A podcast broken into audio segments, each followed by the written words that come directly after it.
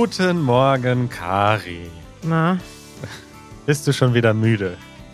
Manuel, bevor du so provokant auf die Uhr guckst, hatte ich, habe ich jetzt eine Mitteilung zu machen an dich und alle anderen. Provokant auf die Uhr gucken, das ist ein guter Ausdruck, ja? Ja, also ich wollte erst mal hier feststellen, das Frühaufstehen ist nicht mein Ding. Ach so, Ja. ach so, das ist Und ja... ich möchte da bitte Respekt vor, ja. Bevor jetzt hier Klaus und andere gleich wieder hämische Nachrichten schreiben von wegen 9.15 Uhr und Kari ist schon wieder müde.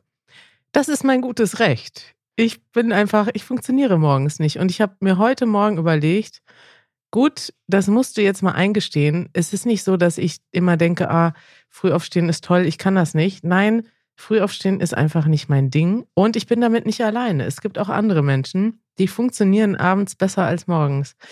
Und ich muss mal sagen, liebe Leute, ihr seht, wie ich hier einsteige. Ich habe schlecht geschlafen. Äh, und wir sind heute ungewöhnlich früh aufgestanden. Warum ist das nochmal so, Manuel? Hast du das vergessen? Wir Ja. haben diese Woche Wir müssen früher produzieren, weil wir sonst nicht genug Zeit haben zum Schneiden oder sowas. Wir haben diese Woche unser Easy German und Easy Languages Team Meeting. Mhm. Wir haben ein volles Programm und weil wir heute Abend gemeinsam essen gehen wollen, muss diese Podcast-Episode bis 6 Uhr abends fertig produziert sein. Okay, ich opfere mich fürs Abendessen.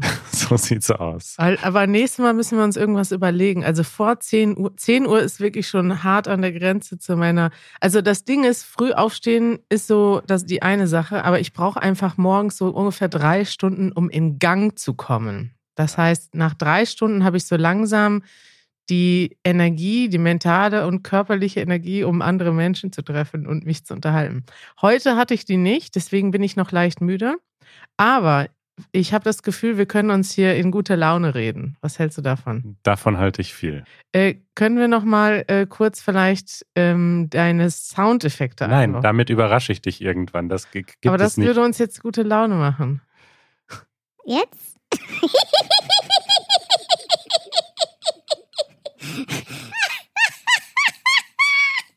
So einfach kann man Kari zum Lachen bringen. Hat geklappt, ne? Ja, jetzt können wir ganz normal weitermachen. Follow-up. Manuel, guck, Ja. schon habe ich bessere Laune. Apropos Klaus, mein guter Freund Klaus, vielleicht kennt ihr ihn noch, er war auch schon mal in unserem Podcast, ist schon wieder lange her, ne? Stimmt. Ja, sollen wir den mal wieder einladen? Ja, wenn wir dann nicht über Fußball reden, sondern über was anderes, dann gerne. Politik? Politik zum Geschichte? Beispiel. Geschichte. Das sind seine Themen. Ja. Ähm, ja, also Klaus hat mir eine Episodenkritik geschickt. Das macht er immer ab und an. Dann Mhm. hört er die Episode und dann wird kritisiert. Und dann denke ich immer, oh no, wenn ich irgendwas gesagt habe mit Politik, was falsch war, dann kriege ich, äh, aber ist ja auch schön, so ein Korrektiv zu haben. Deswegen möchte ich jetzt hier nochmal kurz erwähnen, die Renten sind sicher, sagte doch kein Finanzminister, sondern Arbeitsminister Norbert Blüm war das. Hat mir Klaus geschrieben. Ehrlich gesagt erinnere ich mich schon gar nicht mehr daran, dass wir das gesagt haben. Du hast gesagt, dass unser Finanzminister, ehemaliger Finanzminister, gesagt Ach so, hätte, die richtig. Renten wären sicher. Ja, gut. Dann sagt er noch, schön, dass wir uns mit der neuen YouTube-Generation beschäftigen. Also die, ne, die jungen Leute, die heutzutage Straßeninterviews machen. Aber er sagt, die schlimme Version von Easy German, das klingt schon sehr provokant. Ist das denn noch ein Sprachlernkanal? Provokant ist unser zweiter Vorname, deswegen schaue ich auch provokant auf die Uhr, wenn wir anfangen. Gut, Manuel. Dann habe ich noch ein ernstes äh, Follow-up oder vielleicht sagen wir ein, ein mutiges Follow-up, was im Moment im Iran passiert. Verfolgst du das noch? Ja, klar, total intensiv, denn es ist wahrscheinlich zu früh gesagt, dass dort sich eine Revolution anbahnt, aber es ist auf jeden Fall Zeitgeschichte, die da geschrieben wird, weil diese Demonstrationen hat es so im Iran eigentlich noch nie gegeben, zumindest in der neueren Geschichte. Und deswegen fiebern wir damit, nicht zuletzt, weil wir ja sehr, sehr viele Leute kennen oder uns viele Leute kennen, die aus dem Iran kommen oder im Iran leben. Richtig. Also es ist einfach krass, wenn ihr vielleicht Nachrichten gucken wollt. Ich finde, dass es ist sehr, es ist sehr niederschmetternd und traurig, was dort passiert, aber es ist irgendwie auch, weiß nicht, habe ich immer absolute Bewunderung, wenn ich sehe, dass die Leute trotz, also es gibt ja so viele Orte auf der Welt, wo man nicht frei ist und so viele Diktatoren und Diktaturen auf der Welt, die Leute unterdrücken. Und ich finde es einfach unglaublich stark, dass die Leute trotzdem weiter äh, demonstrieren. Vor allem auch junge Menschen, junge Schülerinnen, die demonstrieren. Äh, jetzt habe ich gesehen, dass also ganze Leute in den Streik gehen, ganze Industrien in den Streik gehen, Professoren mit ihren Studenten demonstrieren. Bleibt stark. Ihr könnt uns wahrscheinlich im Moment gar nicht hören. Aber was man machen kann in Europa, uns haben viele Leute geschrieben, Iraner aus ganz Deutschland haben uns geschrieben, dass sie am Samstag nach Berlin kommen. Und es gibt tatsächlich zum ersten Mal eine Demo, die richtig deutschlandweit organisiert wird und ähm, wo auch alle verschiedenen Gruppen, es gibt ja auch im Iran verschiedene Gruppen, zusammenkommen zum Demonstrieren. Das wollten wir kurz nochmal hier anmerken, dass es diese Demonstration gibt. Die findet am 22. Oktober um 3 Uhr nachmittags statt am Großen Stern. Was ist das denn, dieser Ort? Das ist äh, eine sehr, sehr große Kreuzung beziehungsweise ein sehr großer Kreisverkehr dort, wo die Siegessäule steht. Richtig. Ich bin schon gespannt, ähm, wie viele Leute da sein werden. Ich werde da auf jeden Fall auch mal vorbeischauen und ja, man kann nur weiterhin viel Mut und Unterstützung wünschen.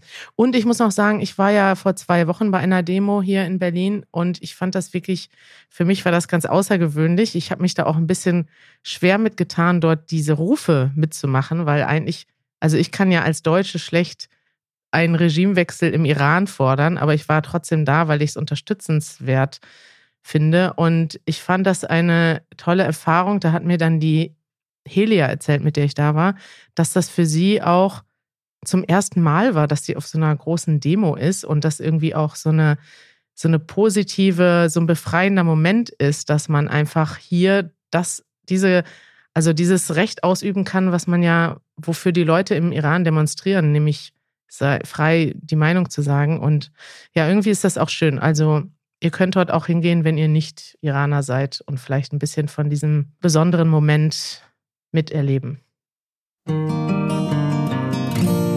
Ausdruck der Woche. So, Kari, am Sonntag ist ein wunderschönes Easy German Video herausgekommen mit einer Tour durch Berlin. Hast du es dir angeguckt? Ich habe es mir gestern Abend angeschaut und ah. sehr genossen. Dort ähm, haben Janusz und du eine Tour durch Berlin gemacht mit einem Berliner Stadtführer und ihr habt euch wichtige Punkte in Berlin angeschaut, unter anderem das Brandenburger Tor, auf dem die Quadriga steht. Und hast du auch noch was gelernt? Da habe ich auch noch was gelernt. Wir werden jetzt auch nicht ähm, ausführlich darüber sprechen. Schaut euch das Video an. Die Quadriga ist aber im weitesten Sinne eine Kutsche. So ein, eine Kutsche mit vier Pferden davor. Daher Quadriga vermutlich. Ja. Und der. Sehr gut hergeleitet, Manuel. Danke. Latein und so. und der Stadtführer hat dann er erklärt, warum die Berliner diese Kutsche auch Retourkutsche nennen, mhm. denn die Kutsche wurde zwischenzeitlich von Napoleon geklaut und dann nach Paris gebracht und dann kam sie aber irgendwann zurück nach Berlin und deswegen nennen wir sie Retourkutsche. Aber das Wort Retourkutsche ist eigentlich ein ziemlich geläufiger Ausdruck im Deutschen und ich dachte, wir erklären mal kurz, wann man den benutzt. Ja, ich versuche gerade schon heraus zu finden, woher der kommt. Aber das hast du wahrscheinlich nachgeguckt. Retourkutsche ist, wenn man, ja, wenn jemand etwas macht und du willst das sozusagen, du willst dich dafür rächen, aber nee, ne? Nee, eine Retourkutsche ist, wenn man nee. debattiert oder streitet und jemand sagt ein Argument. Lass uns mal so tun, als würden wir uns streiten. Was ja. wäre etwas, was du mir zum Beispiel vorwirfst? Du bist doof. Okay, dann würde ich zum Beispiel sagen, aber du bist manchmal auch doof. Das wäre jetzt die Retourkutsche. Echt? Das, die Antwort. Die Antwort auf einen Vorwurf oder ein Argument, das ist quasi eine Retourkutsche, also ein Argumentationsverhalten, so steht es auf Wikipedia, wird durch den Ausdruck Retourkutsche in der Tendenz abwertend als einfallslos und hilflos ähm, gewesen. Also wenn ich quasi antworte mit einem total einfallslosen, hilflosen Argument, du bist auch doof, Mhm. dann ist das eine Retourkutsche. Ah. Guck mal, das Wort habe ich jetzt selber erstmal gelernt. Und es kommt aus dem Transportwesen, denn im Französischen, seit dem 17. Jahrhundert, gab es so Mietkutschen. Und du konntest also mit einer Mietkutsche von, sagen wir mal, Paris nach, wo könnte man hingehen? Sag mal eine andere Stadt in Frankreich, Manuel. Sag, komm, Bordeaux. Eine, eine, ja, gut. Von Paris nach Bordeaux mit einer Mietkutsche fahren. Und du musstest dann aber für die Rückfahrt der leeren Kutsche bezahlen.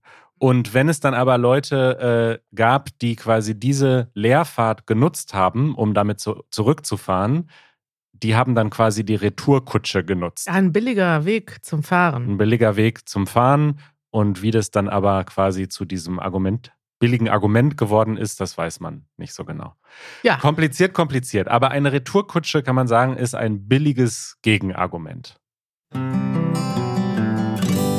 Thema der Woche. So, dieses Thema hast du vorgeschlagen. richtig. Und dann habe ich gedacht, oh, das ist ein tolles Thema. Da habe ich viel zu zu sagen. Welches Thema hast du dir ausgesucht? äh, Tagebuch schreiben, Manuel. Wieso liegt dir dieses Thema auf dem Herzen?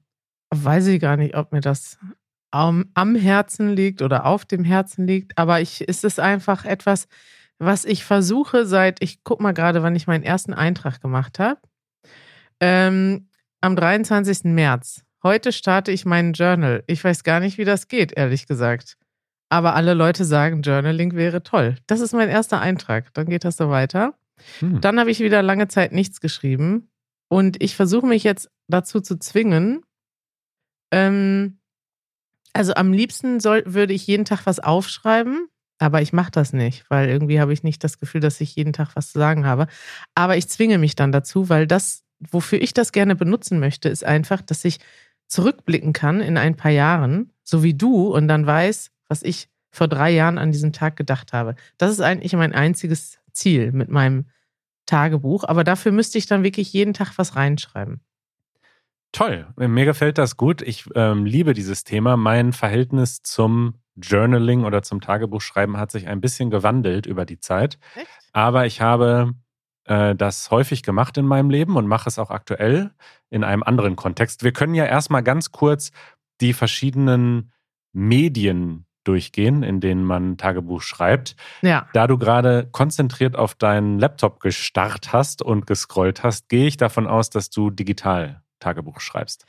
richtig. Und zwar mit einem Programm, was du mir empfohlen hast, Manuel. Wie so oft organisiere ich mein Leben Nach meinem Vorbild. Ja, ne?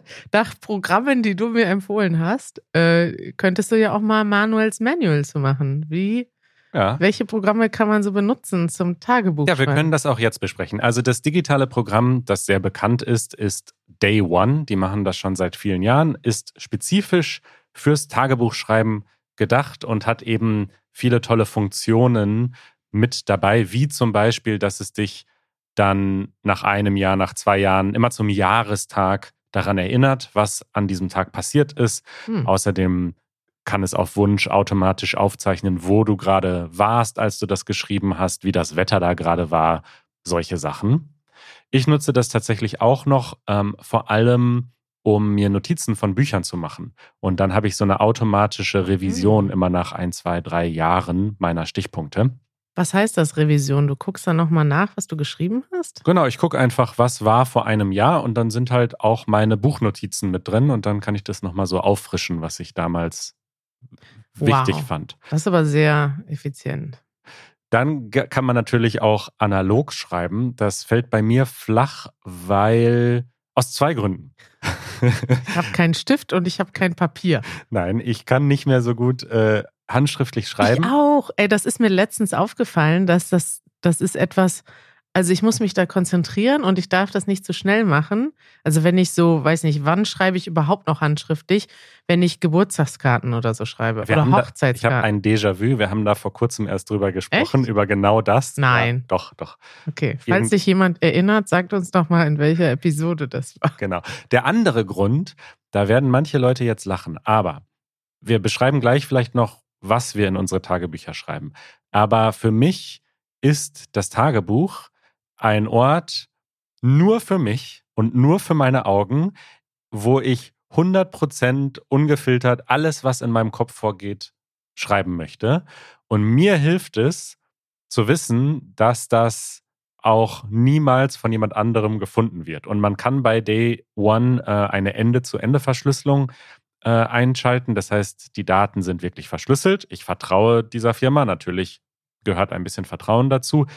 Aber ein handschriftliches Tagebuch mit so einem kleinen Schloss dran, wie früher in der Kindheit, Mhm. erscheint mir doch nicht sicher genug. Ich mag das einfach, das quasi in einer verschlüsselten Datei zu haben und niemand kann drauf zugreifen.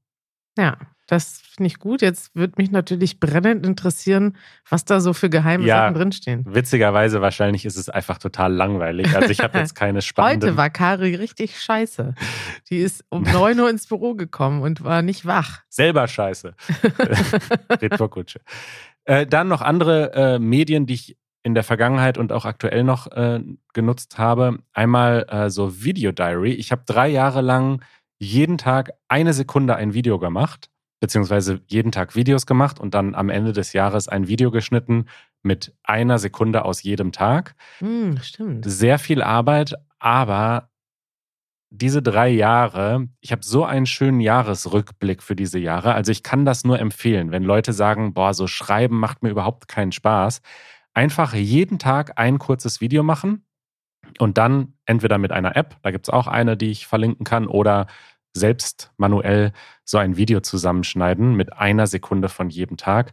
Macht total Spaß, das nochmal zehn Jahre später zu schauen. Das anzugucken macht Spaß, aber ich hätte, glaube ich, keine Lust jeden Tag, obwohl ich ja sowieso fast jeden Tag ein Video von mir mache. Richtig. Ja, weiß ja nicht. Und dann äh, ein Medium, was ich noch erwähnen wollte, und das finde ich fast das sympathischste von allen, ist Briefe schreiben. Es gibt Hm. ein paar wenige Menschen auf dieser Welt, mit denen ich sehr regelmäßig entweder Briefe geschrieben habe oder es aktuell noch tue. Ja. Einer davon ist Janusz. Wir haben uns schon als ich noch ein Kind war, lange Briefe geschrieben. Und die sind natürlich auch wie ein Tagebuch. Denn dort ist ja alles drin, was damals in meinem Kopf vorgegangen ist. Und die habe ich mittlerweile auch äh, zum, Groß, zum Großteil katalogisiert oder archiviert. Mhm. Ähm, und das kann ich nur empfehlen, dass man zum Beispiel auch einen Freund vielleicht oder eine Freundin, die nicht in der gleichen Stadt wohnt, quasi eine Brieffreundschaft macht, eine Briefkorrespondenz, so wie das alle großen Denker und äh, Kreative eigentlich gemacht haben. Also ich weiß ich nicht, so ein Da Vinci oder so, der hat ja mit hunderten Leuten Korrespondenzen geführt. Ah, Das finde ich toll. stimmt. Aber heute kann man auch zoomen. Ja, aber das ist ja, das, du guckst dir ja nicht in 20 Jahren deine Zoom-Calls an. Ja, Und- aber das Ziel ist ja auch nicht, die Briefe nochmal alle durchzulesen, oder? Glaube ich schon, dass ich das, also vielleicht nicht alle, aber dass ich das äh, machen werde in der Zukunft, ja. Okay, falls ihr jemand von meinen Freunden zuhört, Klaus, Kari sucht einen Brieffreund. schreib mir doch mal wieder einen Brief. Ich würde mich freuen. Aber so überraschend kommt dann so ein langer Brief und ich würde den dann auch beantworten. Siehst du. Guck mal, ein Tagebucheintrag vom 5. Juni. Heute bin ich ein bisschen geknickt. Heute Nacht wurde mein E-Bike geklaut. Der zweite Fahrradklau innerhalb von vier Wochen. Wahrscheinlich ist das Fahrrad versichert, aber trotzdem schmerzt es. Ich finde das toll, dass du deine Tagebucheinträge vorliest, aber es ist auch eine perfekte Überleitung zu meinem nächsten Punkt, nämlich die Arten der Tagebuchführung. Also Mm. was soll überhaupt ins Tagebuch und was hat man davon? Und dein Beispiel würde ich jetzt in die Kategorien, was ist passiert Mhm. und wie habe ich mich gefühlt oder wie fühle ich mich packen. Ist das das, was du mit deinem Tagebuch hauptsächlich planst zu tun? Genau, ja, dass ich nochmal gucke. Also ich glaube, in erster Linie möchte ich gerne die Momente festhalten, die sonst weg sind. Ich habe natürlich auch, ich mache natürlich auch Fotos von besonderen Momenten, aber es gibt ja auch Momente, die sind nicht so besonders. Und einfach nochmal zu wissen, weiß nicht, vielleicht sowohl als persönliches als auch so als historisches Dokument. Ich habe zum Beispiel hier drin stehen, wann ich zum ersten Mal äh, in der Corona-Zeit wieder mit Menschen Da habe ich zum Beispiel, habe ich gerade gesehen, heute war ich zum ersten Mal mit mehreren Leuten drinnen Ja. und es hat mich glücklich gemacht. Sowas habe ich dann aufgeschrieben und ich weiß jetzt schon nicht mehr, wann das war und ich weiß jetzt schon nicht mehr, also, dass mich das so glücklich gemacht hat in dem Moment. Und das ist einfach schön. Und ich würde mir gerne das in zehn Jahren nochmal durchlesen, wenn Corona hoffentlich weit weg ist und das für uns irgendwie so ein Rückblick in eine andere Zeit ist, so wie man sich gefühlt hat. Total. Das kann ich nur unterstützen und ich möchte dich ermuntern, so viel wie möglich auch deine Gefühle mit reinzuschreiben. Denn was passiert ist, sieht man ja meistens auch anhand von Fotos und Videos, die man vielleicht macht. Mhm. Aber die innere Gedankenwelt, was einen beschäftigt, worüber man sich Sorgen macht, wovor man Angst hat, worüber man sich gefreut hat, das schriftlich festzuhalten, ist, glaube ich, total sinnvoll. Etwas, was ich jahrelang gemacht habe, ist etwas, das habe ich liebevoll Gedankenkotze genannt. Und das Ja. ist einfach morgens drei Minuten lang, ganz kurz, einfach nur loszuschreiben, was in meinem Kopf ist. Also einfach ohne Filter, ohne dass es schön ist, ohne viel drüber nachzudenken, einfach, was schwirrt mir gerade im Kopf, was ist gerade los, woran denke ich gerade, einfach runterschreiben, weil man sich danach so fühlt. Leer fühlt. Ja, aber auf gute Art und Weise. Also man hat das Gefühl, okay, jetzt ist das alles einmal raus, Ja. jetzt kann ich frisch starten. Es ist im Prinzip so wie Reden mit sich selbst. So, wenn man zum Beispiel was, also es kann ja sein, dass du was Negatives im Kopf hast und das hilft einfach einmal da mit einem Partner oder Freund einmal drüber zu sprechen und dann kann man die Gefühle dadurch ja einmal herauslassen und dann vielleicht auch die nochmal neu einordnen. Ne? Also und genauso ist das ja, wenn man sich selber was aufschreibt, dann hilft das auch. Also es ist einfach schon, es ist eigentlich lächerlich, weil es ist ja kein großer Schritt, jetzt das, was du eh schon im Kopf hast, auf Papier zu bringen oder in eine App zu schreiben. Aber es ist eben doch ein großer Schritt, weil wenn man das einmal ausformulieren muss, was man so unbewusst vielleicht als Gefühl im Kopf hat, weil man, das macht man ja im Kopf eigentlich nicht. Man denkt ja irgendwie, ah, irgendwas bedrückt mich, ja, ich liegt wahrscheinlich so ein bisschen daran und fertig ist es. Man formuliert das nicht aus und sagt dann nicht, heute bin ich traurig, weil, keine Ahnung, äh, warum ist man traurig? ich nicht lange genug geschlafen habe. Ja, richtig. Also solche Sachen formuliert man ja normalerweise nicht aus im Kopf, sondern man schleppt dann so ein Gefühl mit sich rum. Und ich finde, dadurch, dass man das dann ausformuliert und sich zwingt, das einmal konkret in Worte zu fassen, ähm, kannst du das dann auch loswerden manchmal. Oder zumindest akzeptieren einfach, dass es so ist und du weißt jetzt, warum es so ist. Du hast es dir einmal erzähl selber erzählt und ähm, weiß nicht, irgendwie macht einen das, ja, sorgt das dafür, dass man, finde ich, so negative Gefühle zumindest einfach, ähm, dass sie nicht mehr so diffus sind und einen dadurch vielleicht auch noch trauriger machen, sondern dass man einfach sagt, okay, es gibt jetzt was, das ist vielleicht stark oder nicht so stark, das bedrückt mich und es ist okay. Genau, man analysiert es dann eigentlich auch so ein bisschen, dadurch, dass man es aufschreibt. Und alter Trick, empfohlen von vielen äh, Psychologen, glaube ich auch, ist einfach drei Dinge aufzuschreiben, für die man dankbar ist. Klingt super simpel, aber funktioniert, weil man dann einfach gezwungen ist, sich jeden Tag klarzumachen, wofür bin ich dankbar und bringt einen in einen positiveren äh, Gedanken, wie sagt man denn so, Mindset? Ja, äh, mal, äh, Gedankenset. Gedankenset. Ja, aber das habe ich am Anfang probiert. Es gibt da ja auch so Fragen, die man, also die man im Internet findet, die man sich so. die man beantworten kann, wenn einem sonst nichts einfällt. Ja, richtig. Aber da habe ich gemerkt, das funktioniert für mich nicht. Vor allem, weil es dann jeden Tag das Gleiche ist. Oder sehr oft sehr ähnlich. Also ich bin ja, Ja. ich bin jeden Tag dafür dankbar, dass ich, keine Ahnung, einen tollen Job habe, dass ich in Berlin lebe, dass ich, dass es Janusz gibt. Aber das, ich will das ja nicht jeden Tag aufschreiben, weil dann verwässert sich ja dieses Gefühl. Ich will das in besonderen Momenten, wo mir das, weiß nicht, wo ich jetzt im Herbst hier so mit dem Fahrrad durch die Blätter fahre und denke, wie geil ist das eigentlich, in Berlin zu leben, dann schreibe ich das auf. Aber wenn ich das jeden Tag aufschreiben würde, wäre es nicht mehr so besonders. Man kann aber auch jeden Tag äh, so kleine Sachen finden. Man kann einfach sagen, ich bin dankbar für die Herbstblätter, die jetzt auf der Straße liegen. Also es müssen ja nicht immer so große Sachen sein. Ja. Aber ich verstehe das schon. Also klar, man muss es vielleicht nicht jeden Tag machen. Einen Tipp habe ich noch für alle äh, Deutsch- und Sprachlernenden. Und das ist das sogenannte Fehlertagebuch. Das habe ich früher, Hm. als ich Spanisch gelernt habe, sehr ähm, religiös schon fast äh, praktiziert. Und zwar funktioniert das so, dass man einen Tandempartner oder eine Tandempartnerin hat und sich gegenseitig äh, eine Art Tagebuch schickt jeden Tag. Also man vereinbart zum Beispiel, du schickst mir 100 Wörter, ich schicke dir 100 Wörter.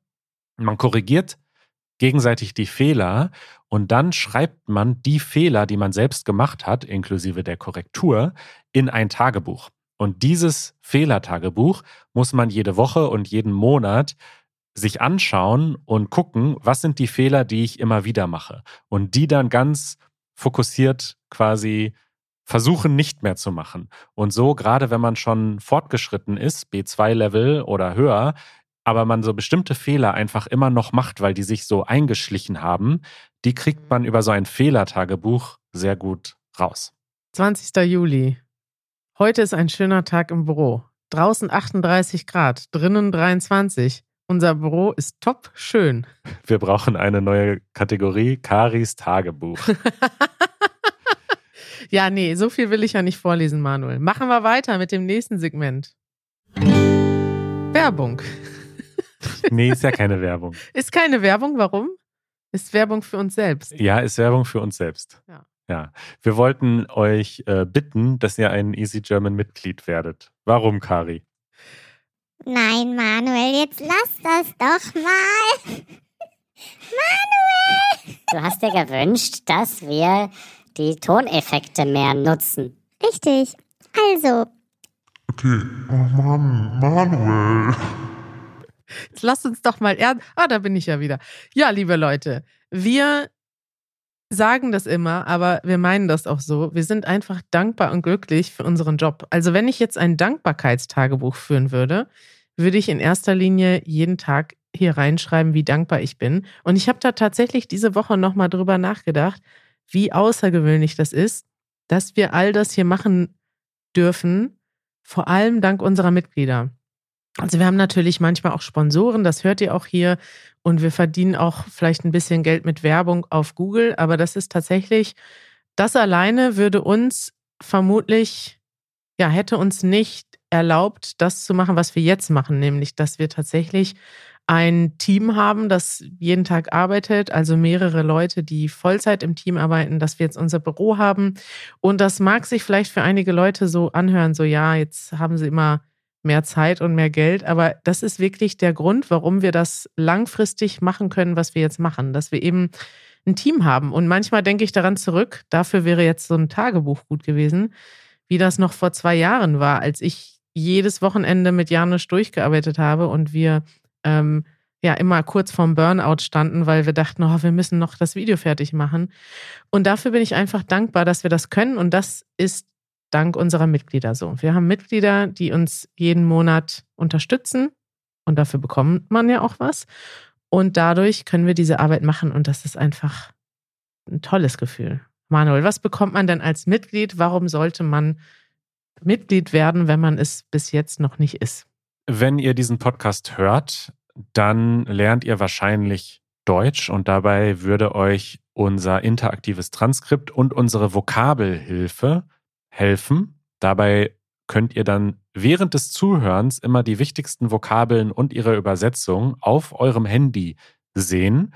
Und falls ihr diese Sachen gar nicht mehr braucht, weil ihr schon super gut Deutsch könnt, ähm, dann habt ihr trotzdem was von unserer Aftershow. Denn diese Toneffekte, die wir gerade äh, vorgeführt haben, die haben wir zuerst vor zwei Episoden in der Aftershow ausprobiert. Da gab es den ersten großen Lachanfall von Kari. Ja. Und so einen Quatsch, den hört ihr dann, wenn wir nach unseren Podcast-Aufnahmen noch so ein bisschen weiter sprechen. Also ihr habt einfach ein bisschen mehr Content noch von uns. Wenn ihr das mal ausprobieren wollt, geht mal auf easygerman.org slash membership. Dort seht ihr alle Infos. Seht dort auch die Preise. Es sind ein paar Euro oder Dollar im Monat für die Podcast-Membership und das hilft uns wirklich enorm, dass wir unsere Arbeit hier regelmäßig machen können. Empfehlungen der Woche. Manuel, du weißt, mein Lieblingsfernsehkanal heißt Arte. Yes, Arte. Acht. Acht. Wahrscheinlich auf Französisch heißt der Acht, glaube ich, oder? Ich weiß es nicht, ob der überhaupt auf Französisch so heißt. Ihr könnt uns ja mal schreiben. Es ist ein deutsch-französischer Kanal. Also es gibt immer Programme auf Deutsch oder Französisch und dann werden die in die jeweils andere Sprache übersetzt. Ein schönes europäisches Projekt. Und die haben wirklich tolle Dokus. Ich liebe es ja, Dokus zu gucken. Und für mich, ich gucke viel mehr Dokus als fiktionale Filme. Also mit Abstand viel mehr. Und äh, dieses Mal haben sie eine Doku gemacht, die einfach also sehr bewegend war äh, und auch außergewöhnlich, denn ich fand es einfach krass, solche, also diese Geschichten zu sehen, die da drin sind. Das, es geht mir oft so bei solchen Dokus, dass dort irgendwelche besonderen Geschichten erzählt werden, aber von ganz normalen Leuten. Und diese Doku, die ich an diesem Wochenende geguckt habe, heißt Russlands Soldaten. Und dort werden mehrere Leute vorgestellt, die ja in irgendeiner Weise von dem Krieg jetzt betroffen sind, aber sozusagen von der Täterseite. Aber es ist trotzdem so bewegend, dass ich am Ende geweint habe. Also es geht einmal, wird dort ein Soldat interviewt, der tatsächlich dabei war. Also er war in dieser ersten Gruppe, die aus Belarus einmarschiert ist Richtung Kiew im, am 24. Februar und der erzählt, wie er sich damals gefühlt hat und wie er überhaupt in die Armee gekommen ist und wie er, er und all seine Kameraden gar nicht wussten, was dort passiert. Also es ist richtig das, was man immer so mal gehört hat, wirklich aus erster Hand von einem Soldaten erzählt zu bekommen. Der ist dann tatsächlich irgendwann da auch abgehauen. Der ist auch nur, hat sich nur anonym dort dargestellt, aber es ist einfach, also er hat zum Beispiel sowas gesagt wie, ich habe wirklich gedacht, ich bin jetzt wie die Deutschen damals. Ich hatte verschiedene Gefühle, aber ich hatte sofort das Jahr 1941 im Kopf. So sind die Deutschen wahrscheinlich damals zu uns gekommen. Mhm. Also ein junger Mann, der Anfang 20 ist und so reflektiert, dass er denkt, okay, in dem Moment, wo Russland in die Ukraine einmarschiert und er als Soldat dabei ist, denkt er, okay, das ist nicht, das ist Unrecht, was wir machen und das ist so Unrecht, wie damals die Nazi-Deutschland das das die Sowjetunion angegriffen hat. Und danach werden noch andere Leute vorgestellt, unter anderem eine junge Frau, die ihren Verlobten verloren hat in dem Krieg und der wollte eigentlich auch nicht dahin. Also so, ja, krasse Geschichten von aus Russland ähm, und irgendwie so nah dran, dass man, man hat ja, also gerade jetzt, wenn so schlimme Sachen passieren, kann man natürlich oft dahin kommen, dass man denkt, boah, Russland ist ein Scheißland und also, dass man so pauschale Gefühle entwickelt, ne? Aber ich finde, durch so eine Doku hilft es auch nochmal zu sehen, dass es eben, ja, dass es Leute gibt, die auch in Russland anders denken und dass man auch sich die Seite mal anguckt und auch mitfühlt, obwohl diese Seite im Unrecht ist und die Täter sind. Ähm, ja, das fand ich einfach irgendwie interessant. Und das wollte ich euch empfehlen. Ungefähr 30 Minuten ist auf YouTube verfügbar. Verlinken wir in den Show Notes und kommt vermutlich auf deine lange Doku-Liste. Ist schon auf meiner Doku-Liste, die kann ich auch nochmal verlinken. Manuel, wir kommen immer von einem lustigen Thema wieder in ein ernstes Thema. Ja, das wieder... zeichnet uns doch aus. Dass wir Aber so ist die Welt, ne? So ist auch der Alltag bei uns. Also, ja, ja man, man, wir müssen irgendwie versuchen, mutig zu bleiben, gute Laune zu behalten, und das wollen wir ja für euch auch machen. Das machen wir. Das machen wir zweimal pro Woche. Nächste Woche geht es weiter. Der Sendungsplan ist schon wieder äh, voll. Nicht nächste Woche, äh, diese Woche. Ja, diese Manuel, Woche geht's was weiter. redest du denn da? Ist erst Montag. Ja, es ist ja noch früh. Kari, wir haben uns in gute Laune geredet, hoffe ich. Ja. Ja, sehr überzeugend. Und äh, hören uns später wieder. Bis bald. Ciao.